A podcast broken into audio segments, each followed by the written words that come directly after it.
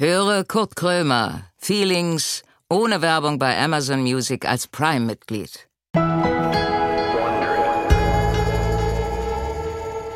Moin Leute, da sind wir wieder. Feelings. So. Erstmal eine quarzen, bevor der Gast kommt und dann vielleicht meckert oder so. So, pass auf, ich fange jetzt morgen an, Mike. Ich weiß ja nicht, wie das heißt. Äh, eine Kur oder was, wo man nicht mehr so viel isst, weil mein Darm ist völlig. Äh, ich hatte doch, deswegen habe ich zwei Auftritte absagen müssen, eine schwere Bronchitis gehabt und dann kriegst du Antibiotikum und Antibiotikum äh, habe ich, hab ich nicht mehr auf dem Schirm gehabt. Zerfetzt und zerstört dir ja äh, komplett die Darmflora. Das ist ja wie ein Atomkraftwerk, was im Darm äh, explodiert. Und ich, ich jetzt seit Wochen irgendwie aufpassen muss, dass ich nicht zu süß esse, nicht zu sauer und kein Kaffee und hier und da. Und jetzt habe ich äh, nachrecherchiert im Internet. Jetzt, jetzt muss ich so eine, ja, so eine Kur, wo man nur Suppen isst. Ich weiß ja, Fasten ist das. Ist das Heilfasten? Das ist Heilfasten, oder? So Suppe, äh, Hühnersuppe am besten ohne Huhn, weil das denn die Sünder ist. Und äh, Chiasamen und ich habe also zwei, drei Zutaten mir jetzt angeguckt, die ich jetzt kaufen muss, wo ich also schon wirklich seit einer Woche denke, nee, ich mach das denn morgen. Äh, und dann soll es einem besser gehen, weil ich äh, hab dann, äh, ich weiß ja nicht, wegen der, ja, wegen der Bronchitis, genau, halt dann mir Atomstrom spritzen lassen und so, damit ich ja nicht die Auftritte absagen muss, die ja anstanden. Und dann dachte ich mir so, ey, was bist du eigentlich für ein Vollidiot? Da schreibst du hier ein Buch über Depression und geh mal offen mit Krankheit um und so. Und dann, weißt du, habe ich eine Bronchitis und lass mir das wegspritzen. Das will die dümmste Idee, die ich je hatte.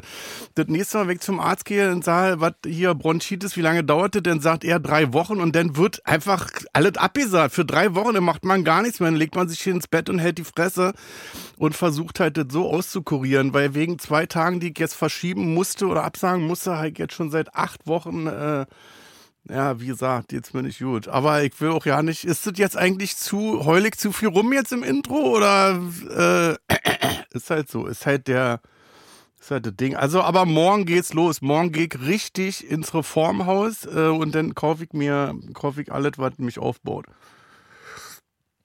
Ah, wird auch Zeit, dass die große Hofpause kommt. Ich spiele ja noch bis zum 17. Juni live und dann, ich glaube, das ist das auch, dass ich dann, äh, das, ich glaube, dass der Körper äh, äh, mich quasi versucht anzurufen die ganze Zeit und zu sagen, äh, bisschen weniger, wir kommen mit dem System nicht mehr hinterher aber dass ich den Anrufbeantworter anhab oder halt äh, mein Handy auf stumm geschaltet habe und seit Jahren nicht rangehe, wenn mein Körper anruft. Und von daher, ach, ich trinke jetzt auch Tee zum Beispiel. Das ist auch, das ist für mich, also für mich wirklich eine Nahtoderfahrung. Das ist, ich weiß gar nicht, ob, ob mein Körper Tee überhaupt, ob er das abstößt oder ob, äh, Kräutertee auch noch. Ich trinke Kräutertee und Wasser, ist egal. So, egal, jetzt hör auf hier herumzuheulen, das wird schon alles wieder. Alles wird gut. Dann geht's jetzt los.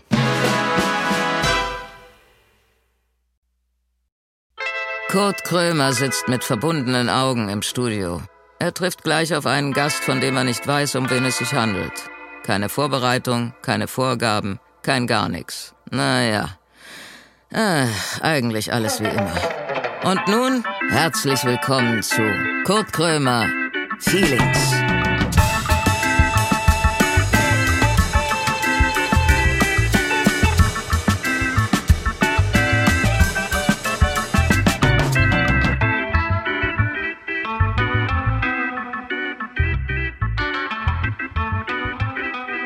So, dann wollen wir mal. Nein! Dich Hallo. Oh, ich muss den, das scheiß Ding hier leiser machen. Riccardo Simonetti. Ganz genau. Habe ich das richtig ausgesprochen? Das hast du richtig ausgesprochen. Best Hands. Hier, Weil da ich gibt's kann ja, dich nicht drücken, aber ich kann dir meine Hand Kann ich geben. dich nicht umarmen? Doch, können wir auch. Naja, klar. Dann. Dann, dann geht's los. Ja, herzlich willkommen. Was äh, äh, was trinkst du da? Ich guck die ganze Zeit schon auf diese blaue, auf diese blaue Flüssigkeit. Das ist mein, mein geheimes Zaubergetränk, das ich immer im Fernsehen trinke. Und die Leute fragen sich immer, was da drin ist. Aber ich möchte es nie verraten, weil ich das Gefühl habe, das ist so eine kleine Illusion. Wie so ein Zaubertrank. Ja, oder wie so ein Zaubertrank. Ich finde, das sieht immer fancy aus, Und wenn man ist das da, trinkt. ist da Alkohol drin? Mm-mm. Ich trinke keinen Alkohol. Ich habe noch nie in meinem ganzen Leben Alkohol Nee? getrunken. Nee. Das ist gut, das Noch kann nie. ich dir sagen. Ja. Aus meiner Erfahrung heraus kann ich dir sagen, dass das sehr gut ist, dass du das nicht machst. Wie lange trinkst du keinen Alkohol? Ich glaube, ich bin jetzt trocken in diesem Jahr seit 14 Jahren oder 13, ich weiß es nicht genau. Boah, das ist ganz schön lang. Das ist gut, wa? Das ist bewundernswert. Und jetzt trinke ich halt viel Tee. Ja, ist auch besser für den Darm als Alkohol wahrscheinlich. Ja, das hätte ich jetzt, ich hätte das, glaube ich, als ich noch drauf war, jetzt natürlich gemacht. Dann hätte ich jetzt hier schon drei Bier und hätte mich dann gefragt, warum das mit dem Darm nicht besser wird. Okay. Aber ja, schön, dass du da bist. Wir dürfen natürlich nicht vergessen, das ist ja der Podcast, wo es Geschenke gibt. Auch. Ja, natürlich. Und, Ich, weil ich sehe noch nichts. und zwar äh, wusste ich ja, dass du auch keinen Alkohol trinkst, so wie ich. Und deshalb habe ich uns eine Flasche Robbie Bubble mitgebracht. Was ist das denn? Kennst du das nicht? Robbie Bubble, was ist das denn? Das gab's auf jeder Geburtstagsparty, wenn man Party neun, neun- wenn man wenn man neun wurde oder zehn wurde. Das ist so alkoholfreier Kinder äh. Hier steht äh, die, die Geschmackssorte ist Apple Cherry. Apple Cherry. Ja. Oh. Ich dachte, vielleicht möchtest du ein Glas. Aber wenn du jetzt das blaue Getränk, was du da noch hast, auch trinkst, kriegst du denn morgen nicht Kopfschmerzen, wenn du so durcheinander trinkst? ja, ist ja kein Alkohol drin. In beiden nicht. Na du, dann mach mal auf. Ich habe nicht so viel Erfahrung damit, Korken knallen zu oder? lassen, aber ich wollte das schon immer mal machen. Das ist so Kindersekt, jetzt verstehe ich das Vielleicht, vielleicht erst. knall, macht das auch so ein schönes Geräusch. Ähm, ist das der Korken, der jetzt knallt? Ich dachte, da knallt ein Korken, aber guck mal, wir haben sogar Oh, Lars bringt uns jetzt hier äh, Sektflöten. Dankeschön. So, Cheers. na dann erstmal, Ricardo, Prost. Auf was trinken wir? Auf eine schöne Folge, Auf, auf unsere neun Jahre. auf eine gute Zeit. Auf deine, nee, wir trinken auf deine 14 Jahre trocken sein. Ja. Darauf stoßen wir an. Nochmal. Cheers. Mm. Ich weiß noch nicht so richtig, was ich davon halten soll. Ich meine, als man neun war, hat das irgendwie besser geschmeckt. Ich glaube, dass die Party, wenn wir das weiter trinken, nicht so lange gehen wird. Wieso muss, macht dein Darm das nicht mit? Ich glaube, das ist mir zu sauer. Hast Man- du schon mal, hast du schon mal äh, Darmbakterien genommen? Ja, natürlich nehme ich die. Und Dieses das weiße Pulver. nichts, dass du morgens reinmischt? Omnibiotik heißt das. Ich glaube, das nehme ich sogar. Und das mischt man sich morgens in die Fanta und abends. Und hilft's was? Ich habe das Gefühl, wenn man dann nichts mehr isst, dann hilft es. Hm. Aber ich habe jetzt natürlich keinen Bock, nichts mehr zu essen. Aber komm, lass uns jetzt nicht über ähm, Krankheiten reden. Nee, wir können auch über das Essen sprechen. Es ist bei dir so verlockend, weil hier gibt's ja überall was zu essen. Hau Also rein, du unten- kannst das alles nehmen. Dir gehört dieser gesamte Telegebäckständer. Ich schenke ihn dir. Unten, wenn man, wenn man reinkommt, gibt's was zu essen. Hier vorm Studio gibt's was zu essen. Und jetzt gibt's hier bei dir auch noch Schleckmuscheln. Das finde ich ja toll. Schleckmuscheln, das ist. So heißt das doch, oder? Das ist doch eine Herbert Schleckmuschel. Grönemeyer hat sich damals zwei mit nach Hause genommen. Vielleicht mache ich das auch. Wie nennst du die denn? Schleckmuscheln. Schleckmuscheln. Sagt man doch so. Sind wir früher immer zum Zeusland gegangen und haben gesagt, ich hätte gern zwei Schleckmuscheln und dann den Rest als Überraschung für das, was man sich noch leisten kann, für 10 Pfennig. Ja, das war schön. Das war, Du machst ja auch einen Podcast. das stimmt. Mit Anke. Das stimmt. Wie die läuft es? Die war ja auch schon hier. Ja. Quality Time heißt unser Podcast. Und ähm, Moment, ich muss jetzt schon aufstoßen von diesem Kindersekt, den wir getrunken haben. Unser Podcast läuft echt richtig gut. Ja. Und ich finde das, ich bin so dankbar, dass ich das machen kann, weil Anke und ich haben uns bei einer Fernsehshow kennengelernt und haben dann erst so richtig in unserem Podcast angefangen, uns kennenzulernen und ähm, irgendwie in die Tiefe zu gehen. Und das ist ja wie so ein Geschenk, das man auspackt. Und deswegen genieße ich es jede Woche, wenn unser Gespräch ansteht, weil für mich ist es wie ein Privileg, eine Stunde am, am Stund, eine Stunde am Tag mit Anke Engelke telefonieren Und zu mögt können. ihr euch auch oder war das so eine Überraschung, wo man dachte, oh Gott, jetzt wo ich die privat kenne, um Gottes Willen, das kann ja ein schöner Podcast werden. Nee, das, das, diese Grundlage war schon, war schon irgendwie gesichert. Ähm, ich meine, wer mag Anke Engelke nicht, ist die Frage. Jeder, Alle lieben sie, jeder liebt. Anke und auch zu Recht. Also Ja. zu Recht liebt man Anke auch. Aber was ich so krass fand bei Anke, also der, die Anke, die wir im Fernsehen sehen und auf der Bühne sehen und all das, die fand ich natürlich schon immer toll. Also Ja. gerade auch meine ganze Kindheit begleitet. Aber so die Anke zwischen den Kameratakes, beim Verkabeln, die Gespräche, die wir da geführt haben, das, in die Anke habe ich mich so richtig verliebt. Und deswegen Ist fand nett, ich das ne? so Ist toll. richtig so. Ist einfach ein besonderer Mensch. Ist Ja. nicht nur nett, weil nett sind ja viele Leute. Ja. Aber sie ist einfach ein besonderer Mensch, der so einen interessanten Blickwinkel auf alles hat und Die ist interessiert, ne? Eine krasse die ist, Person Die ist ist. interessiert an dir. Also man hat das Gefühl, weil das gibt's ja auch oft, dass viele Menschen an dir interessiert sind, aber man dann so denkt, hast du mir zugehört? Äh, aber bei ihr ich das Gefühl, die ist immer sehr interessiert. Ja, und man, auch wenn man mit ihr so einen Podcast aufnimmt, wie was Jetzt wir ja jede Woche machen, Von dem scheiß Sekt. Ja, ne, das äh, von dem tollen Sekt, von dem schönen Kindersekt, ja. dann da, da kann man keine Scheiße labern. Ja. Also so die die ist eine aktive Zuhörerin, die hinterfragt auch was du sagst und das genieße ich sehr. Ja. Und ich habe erst durch Anke gemerkt, wie oft mir das gefehlt hat, so ein Gespräch zu führen mit jemandem, der auch aktiv zuhört und und ja, wo man merkt, okay, das ist ein Gespräch von Qualität. Ich habe mal eine Folge gehört bei euch, da ging es um Alter. Da ging es, glaube ich, um, äh, du wurdest, dir wurde gesagt, in deinem Alter. So, Für- ne, in ich wurde, Anführungszeichen. ja, genau, für mein Alter wurde Ja. mir gesagt. Und du bist ich bin gerade 30 geworden. 30, ja. Ja, das war, da war so, da haben wir drüber gesprochen, wie es ist, älter zu werden. Und ich dachte eigentlich, das ist noch ganz weit weg von mir, dass Menschen mir sagen, oh mein Gott, du siehst echt gut aus für dein Alter. Und dann hat das jemand zu mir gesagt und es hat viele Fragen aufgeworfen. Aber wollte er sie dich ärgern oder nee, ich glaube, es war im Fitnessstudio, dass jemand zu mir meinte, dass ich wie, für mein dass du das Alter. Gewicht in deinem Alter noch stemmst? Oder dass ich was, für mein oder? Alter echt gut aussehe. Und Ja. ich dachte mir so, wow, wann, Hm. wann, wann hat das angefangen, dass wir 30 als Maßstab sehen, dass man, ähm, dass man scheinbar alt ist? Und ich finde das Thema älter werden eigentlich, eigentlich ganz spannend, Ja. weil ich spreche ja viel über Diversität und als Ja. äh, schwuler Mann äh, stößt man ja auf viele Menschen, die da, die da kein Verständnis haben und Mhm. die auch nicht wissen, warum es wichtig ist, so eine Gesellschaft zu formen, wo man, wo man Platz schafft für möglichst viele Menschen. Ja. Und das Thema Alter finde ich da ganz spannend, weil die Leute fühlen sich so lange zugehörig zur Mehrheitsgesellschaft, bis sie selber alt sind und merken, ich bin ja gar nicht mehr das, was jeden Tag im Fernsehen läuft. Ich bin Mhm. ja gar nicht mehr das, was auf den Magazincovern Mhm. drauf ist.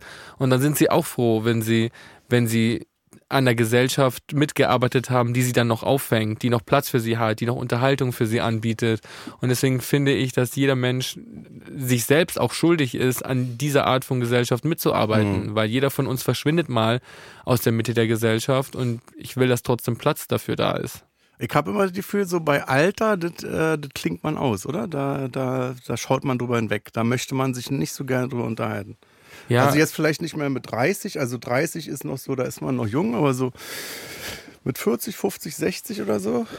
ich weiß nicht, ob man sich da nicht gern drüber unterhält. Ich bin so umgeben von Menschen, für die Alter keine Rolle spielt. Also meine Mhm. Mama ist zum Beispiel 60 und die, die lebt einfach kein Leben einer normalen 60-Jährigen, würde ich sagen. Die denkt nicht viel über ihr Alter nach und ist mir auch ein gutes Vorbild gewesen, dass ein Alter nicht wirklich definiert, wer du bist und Mhm. ähm, wie du zu leben hast.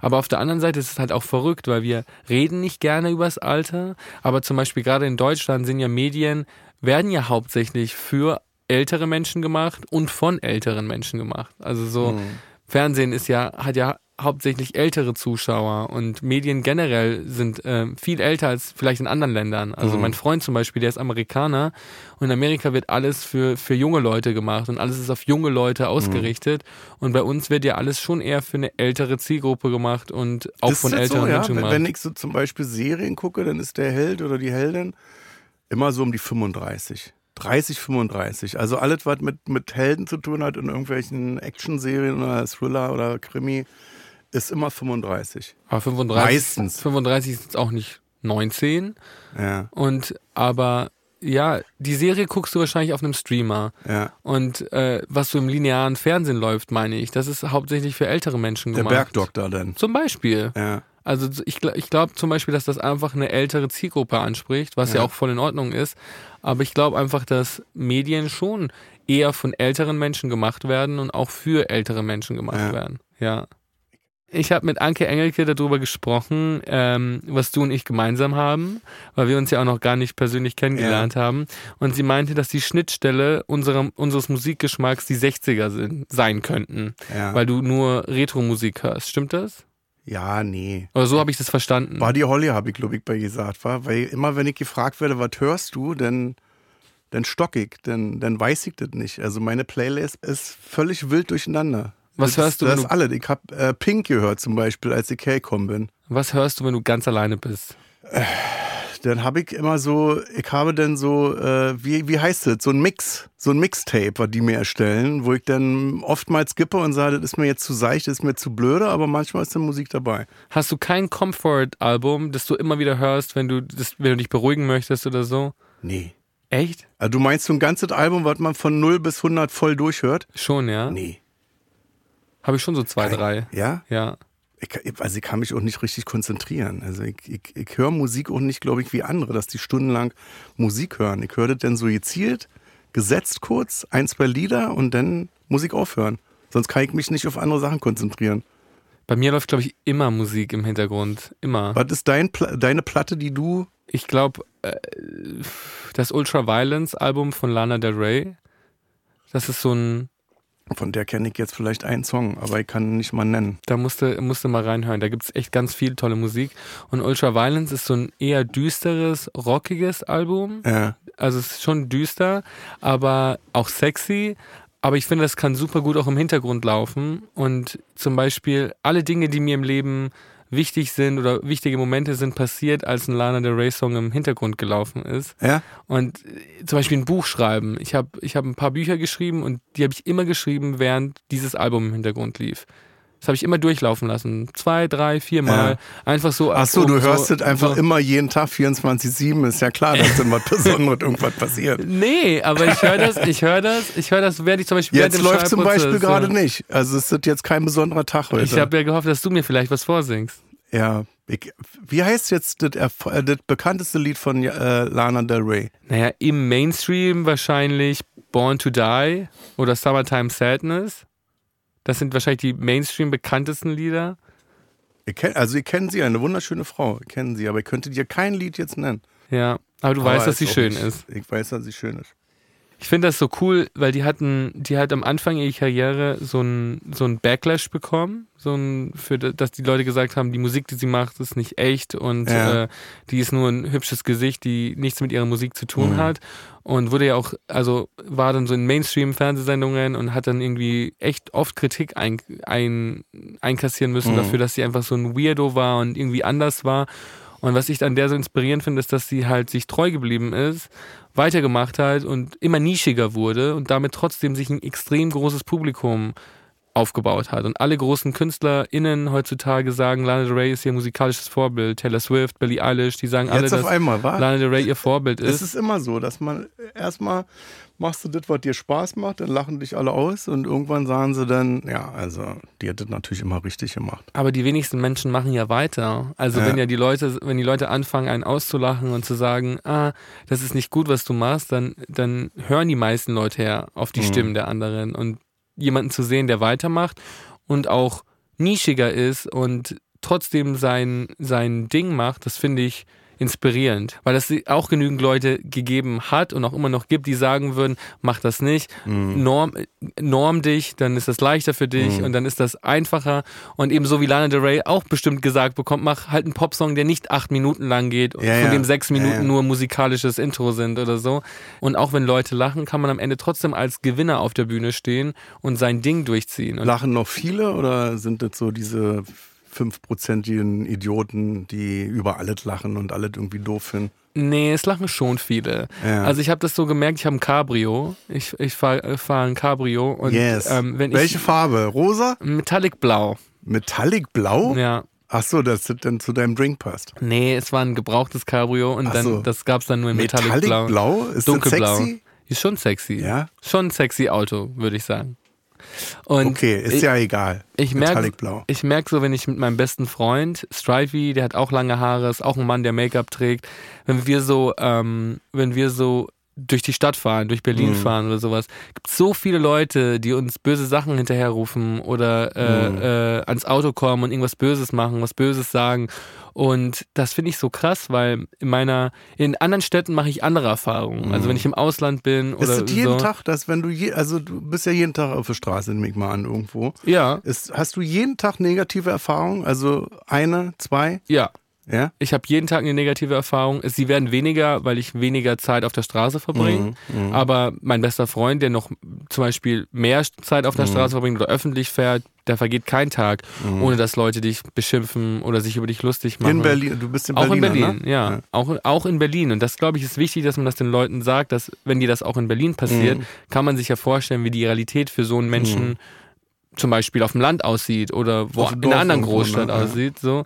Und das finde ich schon, das finde ich schon in anderen Städten zum Beispiel anders, dass die Leute ich weiß nicht, ich bin oft in LA und wenn Mhm. ich in LA mit so einem komischen Outfit die Straße lang gehe, bleiben auch Autos stehen, lassen ihr Fenster runter. Aber sagen, sieht geil aus, ne? Genau, die sagen halt was Nettes oder sagen halt gar nichts, aber Mhm. sie sagen halt was Nettes, wenn sie, wenn sie auf dich reagieren. Und in Deutschland ist das schon oft was Negatives und was mir dabei aber auch auffällt ist, dass diese Leute gar nicht wissen, dass die da was Böses tun. Also die denken so, die denken so, dass, dass das voll im Interesse aller ist, dass sie dich Mhm. runtermachen und dass das auch was Gutes ist. Sie, sie bereinigen die Welt in ihren Augen, Mhm. sie wenn sie dich klar, beschimpfen. So. Wer sich wie zu, äh, wer, wer sich wie anzuziehen hat.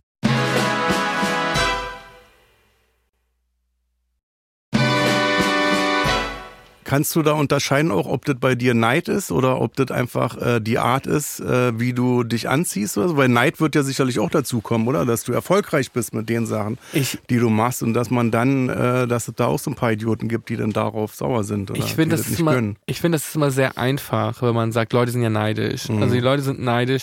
Ich glaube nicht, dass die Leute neidisch auf meinen Erfolg sind. Ich glaube auch nicht, dass sie das, was ich erreiche, als Mhm. Erfolg wahrnehmen. Also so, ähm, ich glaube, wenn jemand neidisch ist, dann ist das, wenn man so ein bisschen tiefer eintauchen will, Mhm. Dann ist das der Neid darauf, eine Person zu sehen, die selbstbewusst genug ist, ihr Ding durchzuziehen, Mhm. während man selber diese harte Fassade aufgebaut hat. Mhm. Zum Beispiel auch Männer, ähm, die, die versuchen, einem stereotypischen Bild von Mann hinterherzujagen und ihr Leben lang daran arbeiten, Gefühle zur Seite zu schieben, Mhm. eine harte Fassade aufzubauen, um ja diesen, die Gunst der Gesellschaft zu bekommen. Und Mhm. deren, deren Weltbild wird doch sofort zerschlagen, wenn dann jemand vorbeikommt, der das ganz anders macht und sich trotzdem als Mann fühlt und trotzdem auch als Mann angesehen werden kann. Und der macht das dann und das triggert dann in denen, glaube ich, so Momente, wo man sagt so, hey, ich habe mein ganzes Leben lang aber gelernt, ein Mann muss so und so sein und ich habe Mhm. So und darf nicht weinen. und ich habe so viel zeigen. weggeschoben, Ja. so viel weggeschoben, um eben genau diesem Bild zu entsprechen. Und jetzt tue ich das und auf einmal kommt jemand und sagt, die Regeln gelten alle nicht Mhm. und ist trotzdem ein Mann. Ich glaube, dass wenn dann Neid auftritt, dann vielleicht eher so unterbewusst diese Art von Neid. Ich Mhm. glaube nicht, dass jemand neidisch darauf ist, dass ich materiellen Erfolg habe. Na doch, schon. Neid ist immer überall dabei. Bist Das du ist- neidisch? Äh, ich Auf- bin überhaupt auf- nicht auf neidisch. Menschen? Also ich bin überhaupt, so- also ich, kann- ich kann das nicht, ich bin nicht neidisch. Wenn du jetzt hier, also ich will mich, wenn du jetzt einen rosafarbenen Cabrio hättest irgendwie, Dann wärst du neidisch. bei Metallic Blau bin ich jetzt nicht so, macht mich jetzt nicht so an. Aber dann würde ich mich freuen für dich und ich würde mich da reinsetzen oder ich würde dich fragen, darf ich mich da mal reinsetzen und kann ich mal gucken, wie das Feeling ist. Das würde ich, das würde ich machen und dann gönne ich dir das. Und wenn du Erfolg hast, dann, dann gönne ich dir das auch. Aber ist schon, wenn du sagst zum Beispiel Amerika, also ich finde jetzt nicht alle toll, was die Amis machen, aber das finde ich geil. Wenn du da Erfolg hast, dann, Freuen dann gönnt man mit. dir, dann sagen die, ey, gönn ich dir. Wenn du keinen Erfolg hattest und sagst, ich habe eine Pommesbude aufgemacht und die lief nicht, äh, dann ist egal in Amerika. Dann machst du eine Pizza, eine Pizzabude auf und hast damit Erfolg und alle werden sagen, ey, gönn ich dir so. Ne? Keep Hier ist es hustling. so, ich mache irgendwas auf, eine Pommesbude läuft nicht bin ich für alle Zeiten tot. Darf ich nie wieder irgendwas eröffnen, weil in 50 Jahren die Leute noch sagen werden, naja, da ist er damals schon mit seiner Pommesbude auf die Schnauze gefallen. Ähm, das wird nichts. Ja, oder auch so, wer denkst du überhaupt, dass du bist, dass du das Ja. Recht hast, eine Pommesbude aufzumachen. Ja, ja, ja, so. Also so, man darf auch nicht träumen. Man darf, man genau. darf nicht größer sein wollen, als man gerade ist. Und das finde ich ein bisschen schade. Aber bist du, würdest du sagen, du bist zufrieden? Du bist ein zufriedener Mensch? Ja, mittlerweile schon. Oder bist du zufrieden mit deinem Leben, wie dein Leben aussieht? Ja. Weil ich glaube, das hat ganz oft was mit Neid zu tun. Also ich glaube, dass wenn man zufrieden ist mit Ja. sich oder mit seinem Leben, dass man dann auch sich für andere Leute freuen kann. Und Na, ich habe auch nicht die Energie dafür. So. Also ich könnte jetzt, ich hab, wat- warum soll ich jetzt Energie aufbringen, dass ich jetzt neidisch auf dich bin? Also dass ich mich mit, das hat ja auch mit Hass zu tun. Also ist ja ein sehr, ist, ist ja ein sehr unangenehmes Gefühl auch. Ich gehe ja kotzend nach Hause heute und sage, naja, und dann hat er da und hier und das hat er und dann hat er das angehabt und das Auto und dann wohnt er da und da, weißt du? Also das ist so, das ist so, hässlich. Das macht dich ja selber hässlich. Ich gehe ja hässlich nach Hause dann, weißt du? Alles ist hässlich, was ich dann sage. Ich ziehe alle runter. ja, aber das ist Ja, ja, jetzt hab dich mal nicht so, weißt du? Mein Gott, er hat halt das und das und das. aber ich glaube, das sind viele Menschen sind so. Ich glaube, viele Ja, Menschen leider- sind leider so schon, und das ja. geht gar nicht nur um öffentliche Personen, sondern viele Menschen Ja. sind, glaube ich, so, dass sie nicht zufrieden sind mit dem Leben, was sie haben mhm. und automatisch diese Wut auch auf andere Leute projizieren, die vielleicht zufrieden sind. Ich glaube gar nicht zum Beispiel, dass die Menschen gerne mein Leben hätten. Ich glaube mhm. nicht, dass die Leute gerne so leben wollen würden wie mhm. ich. Aber ich glaube, vielleicht, wenn Neid ein Thema ist, dann ist es eher, dass man sein Leben so lebt, wie man es möchte. Und vielleicht ja. andere Menschen das nicht können. Andere Menschen können nicht leben, wie sie wollen, weil sie mhm. auch nicht gelernt haben, das Leben in die Tat umzusetzen, das sie gerne hätten, weil sie vielleicht gar nicht wissen, was sie wollen, weil sie sich nie mhm. die Frage stellen, wer bin ich, wie möchte ich mhm. gesehen werden? Wie möchte ich durch die Welt gehen? Was für einen Impact möchte ich auf unsere Gesellschaft haben? Und fängt schon bei Kleinigkeiten an. Meine Schwester zum Beispiel, die ist acht Jahre älter als ich. Und meine Mama schmückt sich immer und sagt immer damit, meine Schwester war so ein braves Kind im Vergleich zu mir und die war so, so, die hat nie wieder Worte gegeben, die ja, war immer die sehr war genügsam, toll. die war die toll. War toll. Ich ruf sie mal an. Ich treffe mich jetzt mit ihr.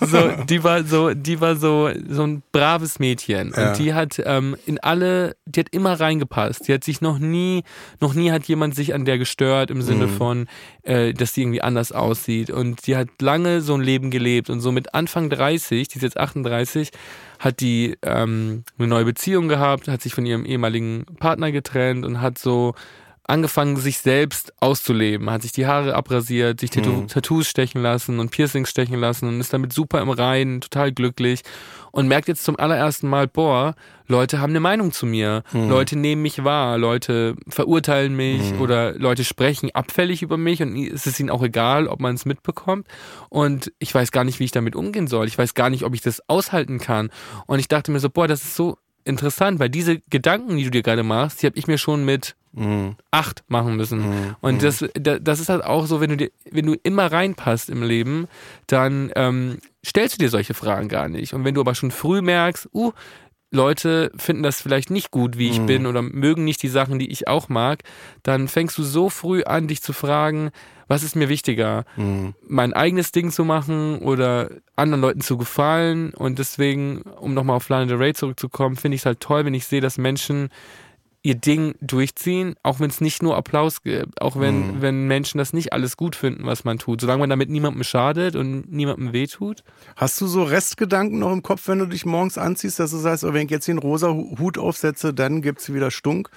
Dann macht mich wieder einer blöd an oder ist das schon so eine Selbstverständlichkeit, dass du sagst, das ist, das ist eine zweite Haut für mich, dieser Hut, diese. Also die Sachen, die ich anziehe, sind für mich wie eine zweite Haut, aber mhm. ich überlege schon natürlich, okay, wenn ich jetzt rausgehe, bin ich heute emotional ready, mir mhm. das alles zu geben. Mhm. Also so bin ich heute, oder zum Beispiel, wenn ich nur zum Sport gehe, ins Sportstudio mhm. fahre, auf dem Weg zum Sportstudio, bin ich da schon in der Stimmung, um 8 Uhr morgens äh, mir jetzt irgendwie irgendwas anhören zu müssen. Mhm. Das ist nicht so, dass ich mich anziehe, um zu provozieren, mhm. sondern ich frage mich eher so, halte ich es heute aus? Schaffe ich es mhm. heute oder, mhm. oder ist heute eher so ein Tag, wo ich sage, nee, heute brauche ich, heute würde ich gern zum Sportstudio kommen, ohne eine Beleidigung zu hören. Krass. So. Äh. Das ist, glaube ich, eher die Frage, die ich mir stelle. Sagen Leute Danke zu dir, so. dass sie sagen Danke, dass, dass du dir das, äh, dass du das machst für uns stellvertretend?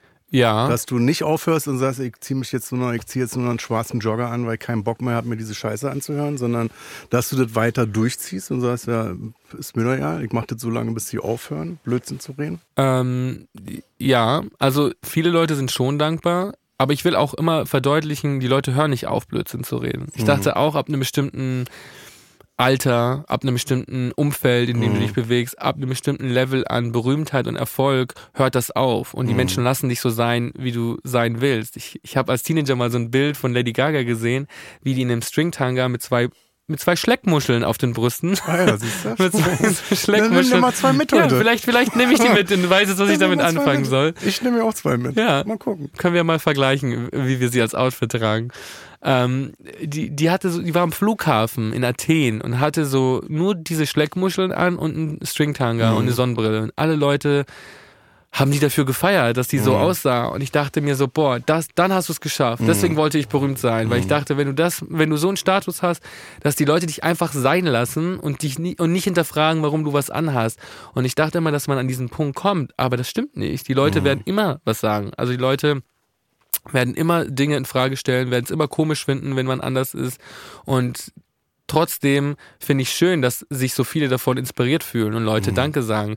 Und hier in Deutschland sagen das die Leute natürlich, weil die wissen, wer du bist und was du tust. Aber zum Beispiel, wenn ich in Amerika bin, passiert das ganz oft, dass Leute ihr Fenster runterlassen dem Auto, wenn sie vorbeifahren und Danke sagen ja. dafür, dass du äh, dein Ding durchziehst, obwohl die dich gar nicht kennen. Die mhm. wissen gar nicht, was du machst. Die das wissen noch besser, ne? die sagen einfach nur Thank you ja. for being you. You make this day so much better because I see your funny outfit. Ja. Sowas in der Art. Und das finde ich so toll, wenn man sieht, dass man dadurch, dass man man selbst ist, andere Menschen auch dazu bringt, sie selbst zu sein. Also die Leute wollen nicht sein wie ich, die Leute mhm. wollen so sein, wie sie selber sind. Und das finde ich schön, dass man das in Leuten auslösen kann, dass sie so sich das Recht nehmen, das ist ihr Ding durchzuziehen. Ja. Ohne zu werten, ziehe ich das an, was ich geil finde. Ja. Ja, danke, dass du so bist, wie du bist. Dankeschön danke. dafür. Ja, gerne. Und ist es nicht, ich habe mal war das eine Doku über dich? Da warst du in irgendeinem Raum drin bei dir zu Hause und das war alles voll mit Kleidung. Das kann sein. Das war ja. so ein, ich weiß auch nicht, 20, 30 Quadratmeter großer Raum und die Klamotten hingen bis zur Decke. Ja, das war, das ist mein Schrank. Ähm, ist es nicht anstrengend, diese, diese Sachen zu besorgen auch? Weil du kannst ja jetzt, kannst du jetzt ein Outfit zwei, dreimal tragen, wenn du in einer Fernsehsendung bist, oder ist das dann immer neu? Nee, nee, ich trage das schon öfter. Also ich trage das öfter, ich trage das auch in meinem Privatleben. Also ich lasse ja. mir nichts schneidern für die Bühne und dann ja. bleibt das nur einmal im Einsatz, sondern ja. ich würde das auch anziehen, wenn ich mit meinen Freunden Abend esse oder sowas. Ähm, und ich hänge zu sehr an den Sachen, als dass ich die nur einmal anziehen könnte. Also ich, ich, ich heb das auch alles auf. Manchmal leih ich mir was, wenn es irgendwas ganz Spezielles ist, aber ich lasse oft Dinge anfertigen oder habe die irgendwo für mich entdeckt, mhm. ganz oft in Second-Hand-Shops irgendwo auf der Welt. Und dann kaufe ich das und dann, ich glaube, ich glaube, dass ich das irgendwann, ich glaube daran, dass das irgendwann ein Museum geben wird, wo das ausgestellt ja. wird oder eine Ausstellung. Ja klar.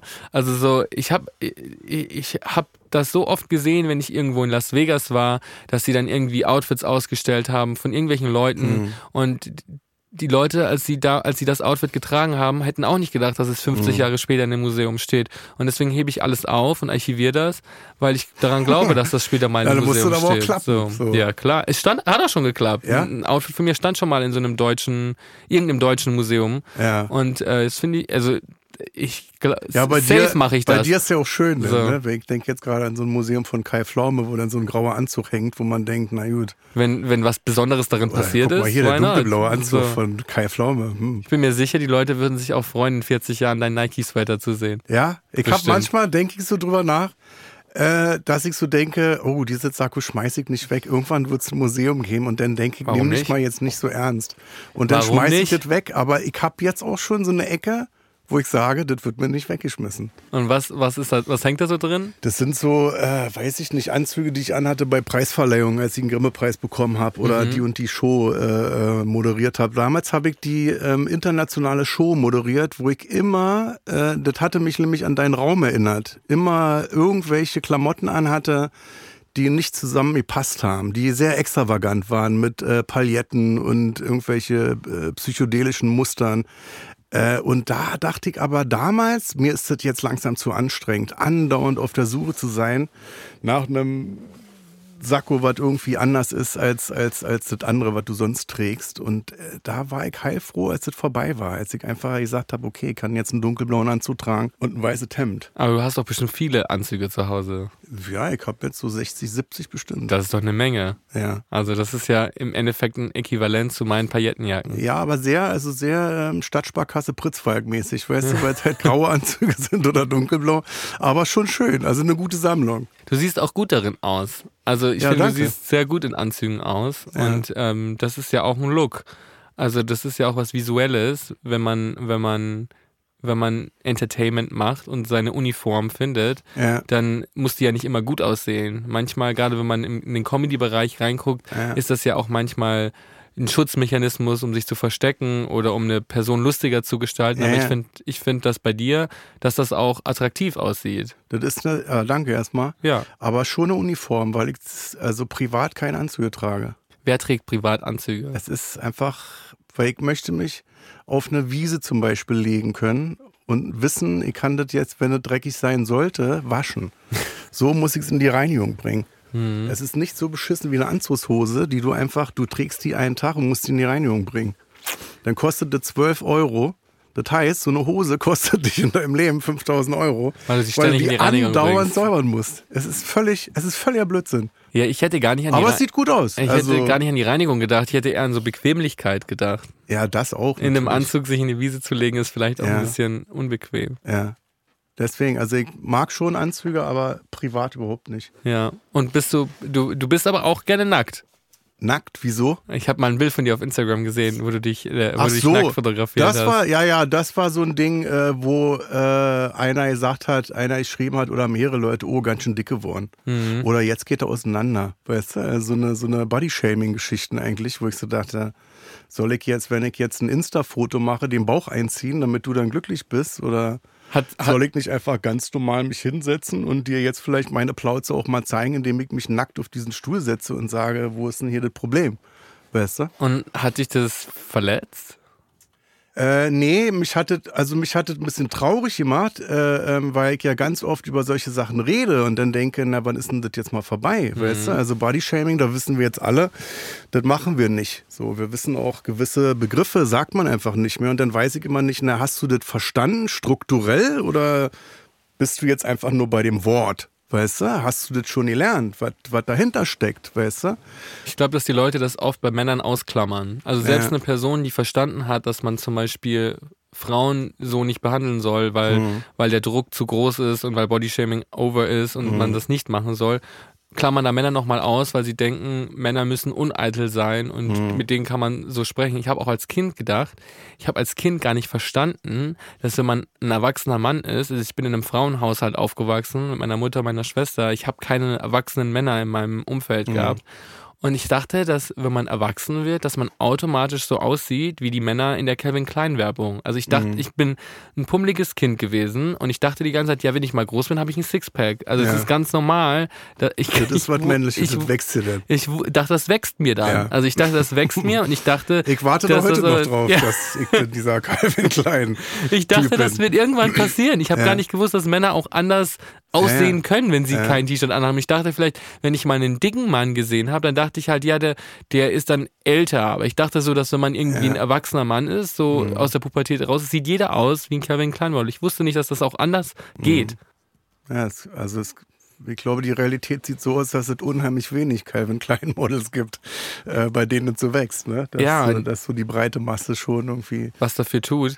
Aber ich glaube auch, dass das auch ein wichtiges Thema ist, dass man auch Jungs vorlebt und zeigt so, hey, nicht jeder Mann sieht aus wie in Mhm. der Calvin Klein Werbung, weil als Junge, der irgendwie älter wird und in die Pubertät kommt, da macht man sich ja auch Druck, was seinen Körper Mhm. angeht und irgendwie Ich glaube, die machen so, sich richtig Druck, weil die halt, also ich, ich weiß auch nicht, ob das, ob das, ich kann es mir vorstellen, dass es heutzutage noch ein bisschen schwieriger ist, weil du halt Insta hast, die ganzen digitalen Medien, wo dir andauernd irgendwelche Jungs oder Mädchen reinploppen vom Bild her, wo du denkst, boah, perfekt. perfekt. Ja. So sehe ich nicht aus. Meine Nase ist schief oder mein Bauch ist dick oder.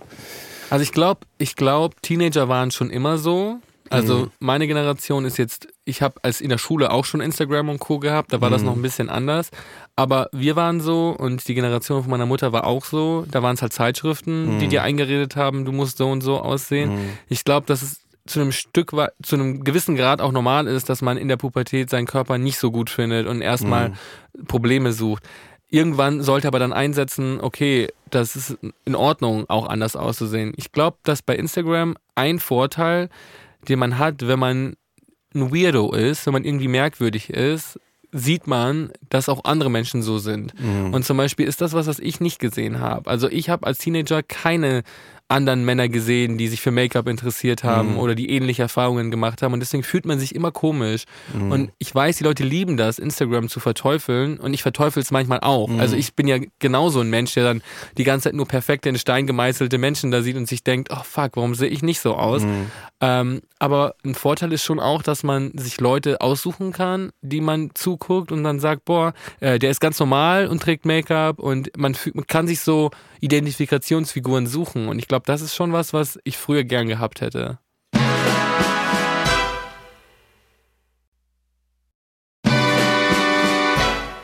Wann hast du den ersten Mann gesehen, der sich geschminkt hat, der, der, der ein Kleid getragen hat oder der, der einen rosa Hut auf hatte und wo du dachtest, boah, geil, gibt's ja. Ist ja genau das, was in meiner Gedankenwelt stattfindet, äh, macht der jetzt hier. Also die ersten Männer, die das mir gezeigt haben, waren Männer im Fernsehen. Es waren, mhm. waren Rockstars, also Rockstars, Guns N' Roses oder ähm, Boy George war Boy das bei George, uns damals. Ja, ja, Boy George war, habe ich damals nicht so auf dem Schirm gehabt als Kind. Also ich, äh, es war so der Anfang der 2000er, aber ich habe so, ich habe mich für Rockmusik interessiert und habe halt da Männer gesehen, wo ich dachte, die, die drücken sich irgendwie androgyn aus. Mhm. Also auch Kurt Cobain hat manchmal ein mhm. Kleid getragen und Make-up getragen. Es waren keine queere Personen, aber trotzdem habe ich gesehen, da ist ein Mann, der ein bisschen anders aussieht. Und dann natürlich auch Leute wie Dirk Bach, mhm. die ähm, schillernde Kostüme getragen haben und Pailletten anhatten, vielleicht nicht unbedingt immer Make-up getragen haben, aber das waren so die ersten Figuren, die ein anderes Bild von Männlichkeit in meinem Kopf erzeugt haben. Aber die waren immer berühmt. Hm. Und deswegen, ich habe nie jemanden im War das immer so diese, dieser blöde Begriff Paradiesvogel so, wo man dann sagt, na er darf das, weil er ist ja berühmt? Ja. So. Und ich dachte auch, das ist die einzige, der einzige stimmt, wenn Weg. Du das jetzt sagst, so. ich kenne auch, also Boy George und Dirk Bach und so, aber und was ich so cool fand, die fanden ja alle toll. Also meine Mutter fand ja auch Boy George toll mhm. und meine Mutter fand auch Menschen, Männer im Fernsehen toll, die mal geschminkt waren. Aber ich weiß nicht, ob die Leute das so toll gefunden hätten, wenn sie neben dem im Bus gesessen mhm, wären. Mhm, und ich glaube, deswegen, für mich war das so als Kind. Ich habe die im Fernsehen gesehen und ich dachte, ich muss berühmt sein, weil mhm. im echten Leben gibt's das nicht. Aber ich will das sein. Ich will mhm. genau dieser Mensch sein. Ich will Make-up tragen und ich will Kleider tragen und ich will mich anders ausdrücken. Und ich, das wäre nicht möglich gewesen in meiner Vorstellung, mhm. meiner kindlichen, dass du trotzdem in Bad Reichenhall, wo ich herkomme, mhm. wohnen bleibst und vielleicht, keine Ahnung, Englischlehrer wirst mhm. und dann aber trotzdem mit einem Smoky Eye und einem Pailletten-Outfit die Kinder von den Leuten unterrichtest. Und mhm. wenn ich heute nach Hause komme, dann ist das schon ein tolles Gefühl, dass alle Leute mir auf die Schulter klopfen und sagen, unser Junge, du hast so viel Tolles erreicht. Mhm. Ähm, ich weiß nicht, ob die mir ist da auch... keine Ablehnung? So, also zu Hause in dem, ist das ein Dorf, Bad Reichenhall? Ist schon eine Stadt. Kleinstadt, ist schon, ne? ist schon eine Stadt Stadt, ja. Da gibt es viel Ablehnung. Also als ich dort aufgewachsen mhm. bin, viel Ablehnung. Heute hat sich das Bild schon ein bisschen verändert. Mhm. Da sind mhm. schon viele Leute, nicht alle, aber viele Leute stolz auf das, was ich da tue. Ähm, und ich weiß aber auch, dass wenn ich nicht in der Öffentlichkeit stehen würde mhm. und einfach dort wohnen geblieben wäre und mich so ausleben würde, wie ich es jetzt tue, mhm. dieselben Leute, die mir auf die Schulter klopfen, die würden das dann nicht tun, wenn ich jetzt noch einfach nur ein normaler Typ wäre, der dort wohnen würde und äh, keine Ahnung beim Bäcker arbeitet. Mhm. Dann fänden die es nicht so geil, mhm. wenn ich äh, Make-up tragen würde und Röcke tragen würde. Und ich habe das auch geschafft, weil ich in der Öffentlichkeit stehe und berühmt bin und deswegen ist das wieder legitimisiert, dass ein Mann auch so aussehen darf. Mhm. Aber ich weiß nicht, ob das in der, in der, in, in jedem Teil der Gesellschaft angekommen ist, dass es auch in Ordnung wäre, wenn ich einen ganz normalen Job ausüben würde. Mhm. Und dass es da auch Leute gibt, die so sind wie ich. Mhm. Ja, hat mit Stärke zu tun, ne? Zu sagen, nee, ich zieh das jetzt durch. So. Ich zieh jetzt hier diesen Rock an, weil mir das gefällt. Und ich setze mich damit jetzt in die S-Bahn oder in die U-Bahn. Ja, ich mache das nicht Arbeit. mehr. Ich mache das nicht mehr. Ich fahre nicht mehr öffentlich ähm, mhm. in U-Bahn oder oder Bussen oder mhm. Tram oder sowas.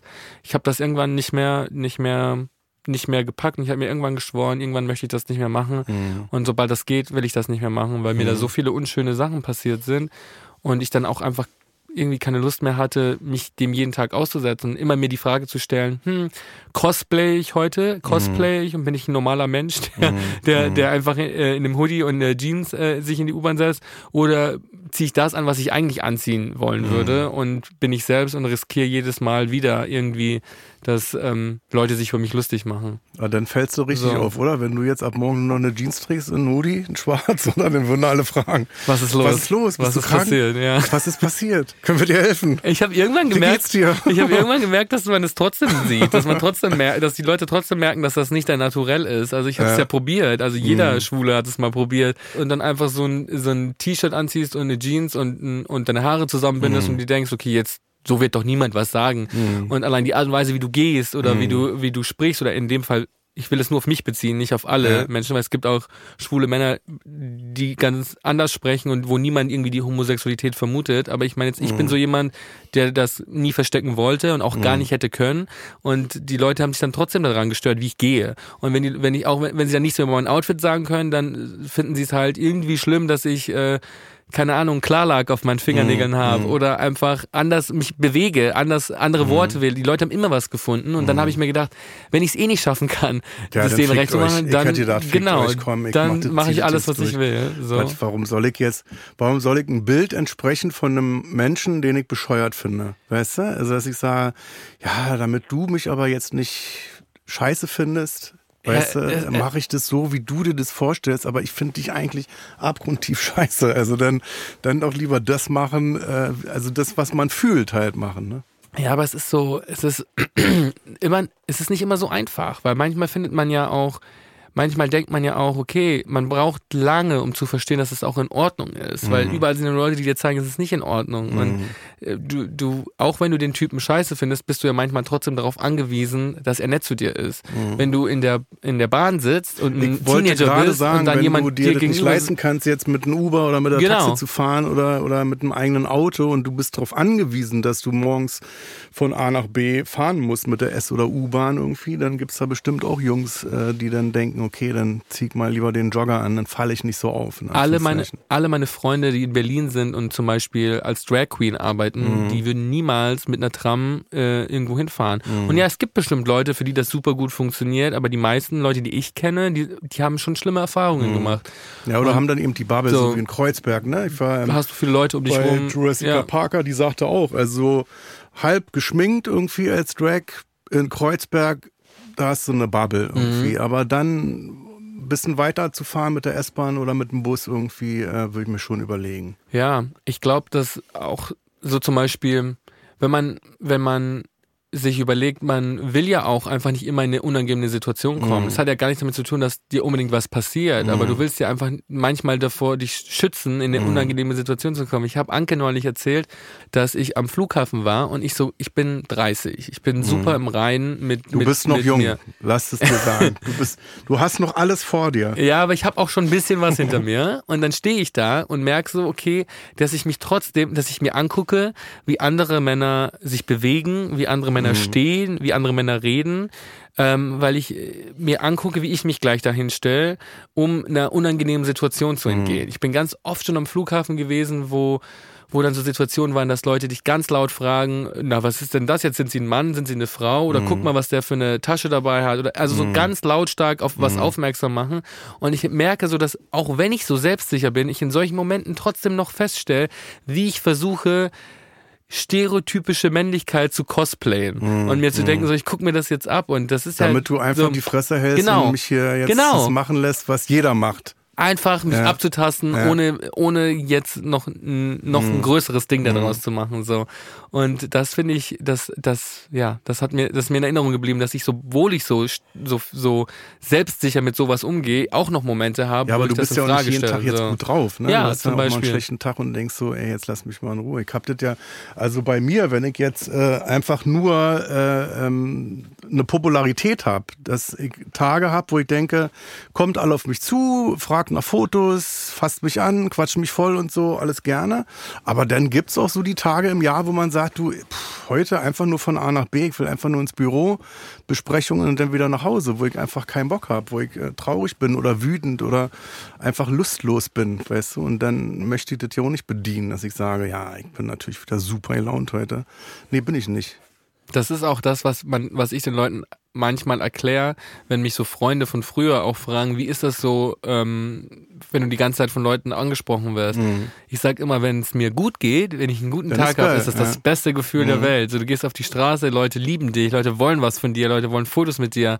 Und dann hast du mal einen richtigen schlimmen Tag, wo was Schlimmes passiert ist und du einfach gar nicht klarkommst Mhm. und dann rausgehst und dann musst du aber all diesen Leuten was vorlügen, Mhm. indem du lächelst und trotzdem was machst. Und dann ist es schwierig. Ich will mich nicht beschweren, das gehört dazu. Aber, Aber, ich du meine kannst damit dich auch nicht so, verkleiden, ne? Weil man, So. man erkennt dich schon, ne? So. Also ich- also bei mir, ist, ich habe dann ein Cappy und eine Sonnenbrille und ich bin unsichtbar für alle. bis du, also, den, bis du den Mund aufmachst.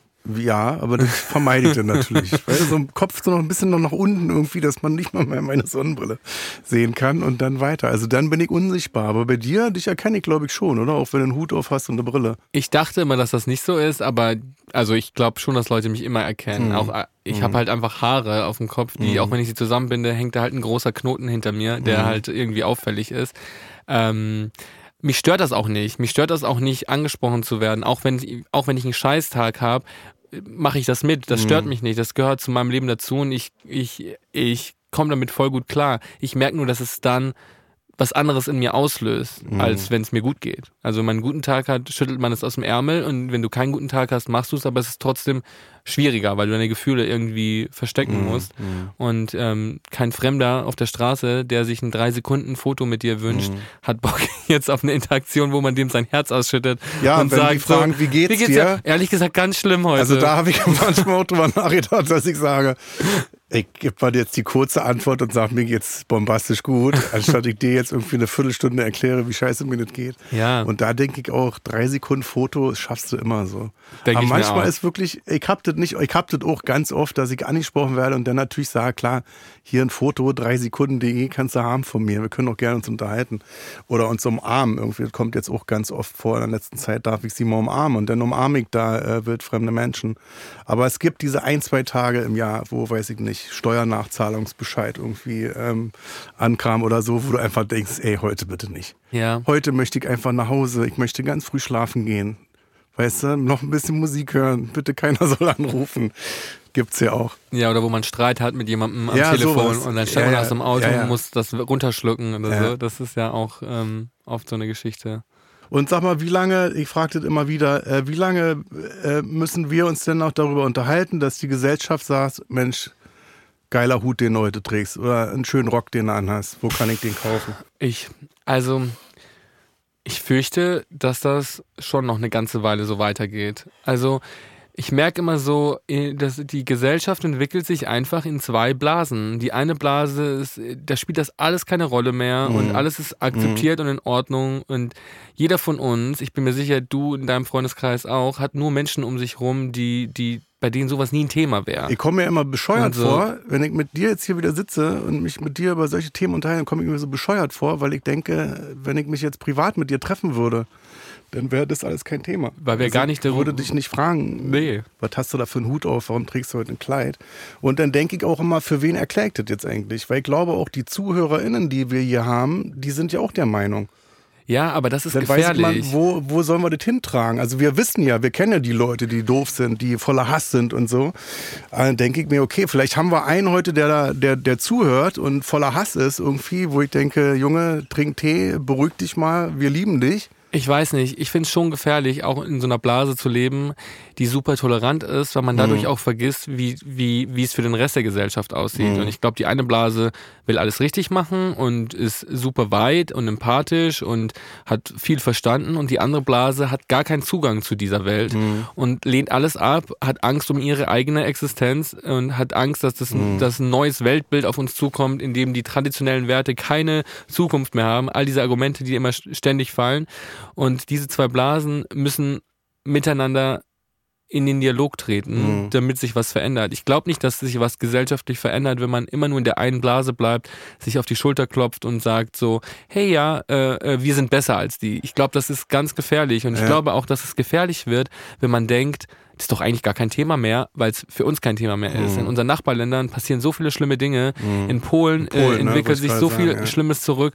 Und wir, die in Deutschland leben, freuen uns darüber, dass schwule Männer jetzt auch Blut spenden können. Mhm. Aber äh, in anderen Ländern ist das total rückläufig wieder. Und ich Mhm. glaube, dass man, dass man nie vergessen darf, dass die Freiheiten und Privilegien, die man selber hat, dass die auch nur wirklich zählen, wenn alle sie haben und nicht nur, wenn ein bestimmter Teil sie hat. Und ich glaube, solange die noch nicht alle haben, müssen wir da weiter drüber sprechen Mhm. und müssen wir Leute darauf aufmerksam machen. Hast du das Gefühl, dass du Leute nervst, dass die denken, ach Gott, jetzt kommt er wieder und jetzt geht es da wieder um das Thema Schwulsein? Ja, schon. Also Ja, ne? ich glaube schon, dass Leute davon genervt sind, weil die Leute auch gar nicht verstehen, wie komplex das oft ist. Mhm. Oder so, ich sitze in einer Fernsehsendung, es ist eine Unterhaltungsshow und der Moderator kommt auf mich zu und möchte aber mit mir ein LGBTQ-Plus-Gespräch führen. Mhm. Und das macht man natürlich, weil man auch möchte, dass es richtig erklärt Mhm. wird. Aber das ist eigentlich nicht der Grund, warum man da ist. Und ich glaube, dass, dass ähm, viele Leute denken, dass das nervt, weil sie es weil sie es nicht mehr hören müssen. Mhm. Aber ganz viele Leute hören es zum ersten Mal. Und ich glaube, da muss man das, da muss man das schon auch einordnen können. Also ich ganz viele, Diese ständige Wiederholung. du musst halt ne? der permanente Erklärbär Ich sein. hatte das mit äh, äh, Nilam Farouk, äh, da hatten wir genau über dieses Thema geredet. Äh, bei, bei Ausländerhass auch. So, dass wir wissen, wir haben nichts gegen Ausländer, wir, wir wir können nicht sagen, ja, aber, so, Mhm. ne, da kommt nichts. Und äh, wenn jetzt jemand mit am Tisch sitzen würde, der was gegen Ausländer hat, irgendwie, musst du unterscheiden, ist das ein kompletter Vollnazi? So, oder ist der auf dem Sprung zum Vollnazi? Können wir den noch zurückholen? Und dann musst du auch immer wieder wiederholen. Wenn ich ihn jetzt anschreie und sage, du bist ein Nazi-Schwein, haben wir den verloren. So, also muss ich nett mit ihm reden, freundlich. So. Aber ist das, also bei dir vielleicht auch so, geht dir das nicht auf den Keks, dass du andauernd immer gebetsmühlenartig das wieder runter beten musst, irgendwie immer wieder bei Null anfängst und sagst, ja, okay, alles klar, aber denk mal in die Richtung, sei mal da offen. ich denke mir ganz oft, wenn ich es nicht tue, wer hat dann die Möglichkeit? Also es gibt so viele tolle Menschen, die ganz viele tolle Sachen machen, Aufklärungsarbeit leisten. Aber die sind halt nicht unbedingt die, die dann in einer öffentlich-rechtlichen Game-Show sitzen oder in irgendeiner Unterhaltungsshow sitzen. Und ich denke mir dann so, wenn man die Möglichkeit hat, dann sollte man sich dieser Verantwortung bewusst sein. Und das heißt nicht, dass ich das immer, immer, immer machen möchte. Wenn ich, wenn ich mir das aussuchen könnte, müsste ich da nicht drüber sprechen. Ich habe mir das nicht ausgesucht, Ja, klar, Aktivist zu sein nicht, und, äh, und aktivistisch unterwegs zu sein. Ich mache das, weil das ja mein Leben immer noch beeinflusst. Und deswegen glaube ich, wenn man dann die Chance hat, da zu sitzen und drüber zu sprechen, dann ist das immer. Du weißt nie, wer dir gerade zuguckt. Und vielleicht Mhm. guckt dir gerade jemand zu, der das zum ersten Mal hört. Und deswegen ist es, glaube ich, wichtig, dass man es so oft genug anspricht.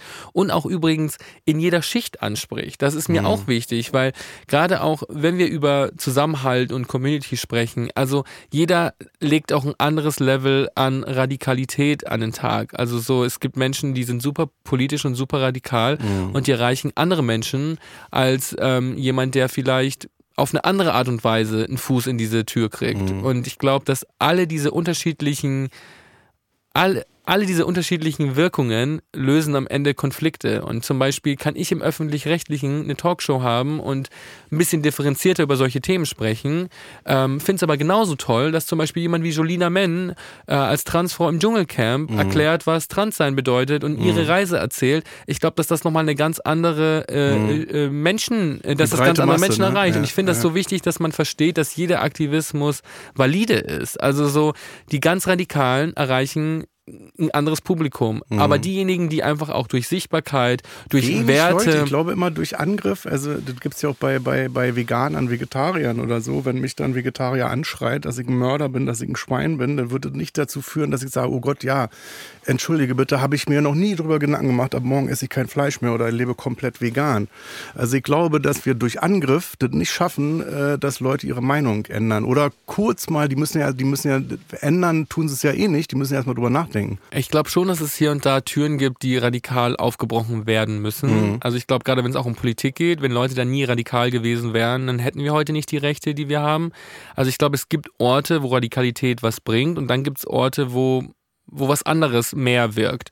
Und ich würde mir manchmal wünschen, dass wir einander erlauben, seine individuellen Mittel und Möglichkeiten zu nutzen. Also ich habe als Mensch, der im Fernsehen Unterhaltung macht, andere Möglichkeiten, vielleicht sind die manchen nicht radikal genug, vielleicht sind die anderen zu radikal, aber ich versuche mein, mein Wirkungsradius zu nutzen. Jemand anders, der, keine Ahnung, für eine Organisation arbeitet, die äh, auf der Straße sichtbarer ist, erreicht einen anderen Dunstkreis an Menschen. Und ich glaube, dass wir dankbar sein sollen für jede Person, die diesen Wirkungsradius einnimmt. Und das ist, das ist schon was, was ich mir wünschen würde. Also wiederholen, wiederholen, wiederholen, wiederholen, wiederholen, wiederholen und freundlich dabei bleiben. Für hier ist erstmal jetzt Schluss, aber wir haben ja noch den Deluxe-Teil. Feelings Deluxe, exklusiv bei Amazon Music. Da würde ich gerne darüber sprechen, dass ich bei Insta gesehen habe, äh, Riccardo Simonetti in der Unterbuchs auf Mallorca. Das, das Beim, beim Gärtnern. Es war eine Badehose. Eine, Eine. Badehose. Mhm. Sah sexy aus. Danke. Riccardo Simonetti, danke, dass du da warst. Vielen Dank. Ich war auch Mach's gut. gerne hier. Und danke dafür. Danke, dass du so bist, wie du bist. Mach's gut.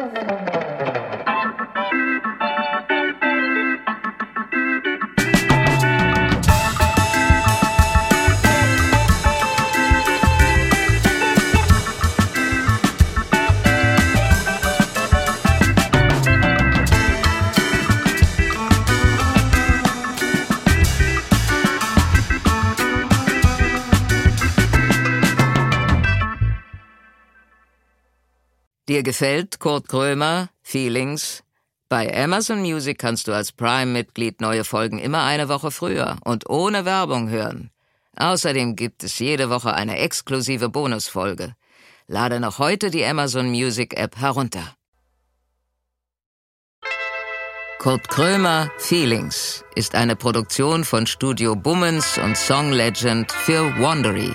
Executive Producer für Studio Bummens Jon Hanschin und Konstantin Seidenstücker. Executive Producer für Song Legend Mo Anaisi. Für Wandery Producer Patrick Fiener und Tim Kehl. Executive Producer Jessica Redburn und Marshall Louis. Wiebke Holtermann und Inga Wessling haben die Redaktion für diese Folge gemacht. Das Sounddesign kommt von Jonas Hafke. Ton und Schnitt Jonas Hafke. Neue Folgen gibt es jeden Donnerstag überall, wo es Podcasts gibt. Als Prime-Mitglied hast du Zugriff auf exklusive Bonusfolgen bei Amazon Music. Außerdem hörst du neue Folgen immer eine Woche früher und ohne Werbung.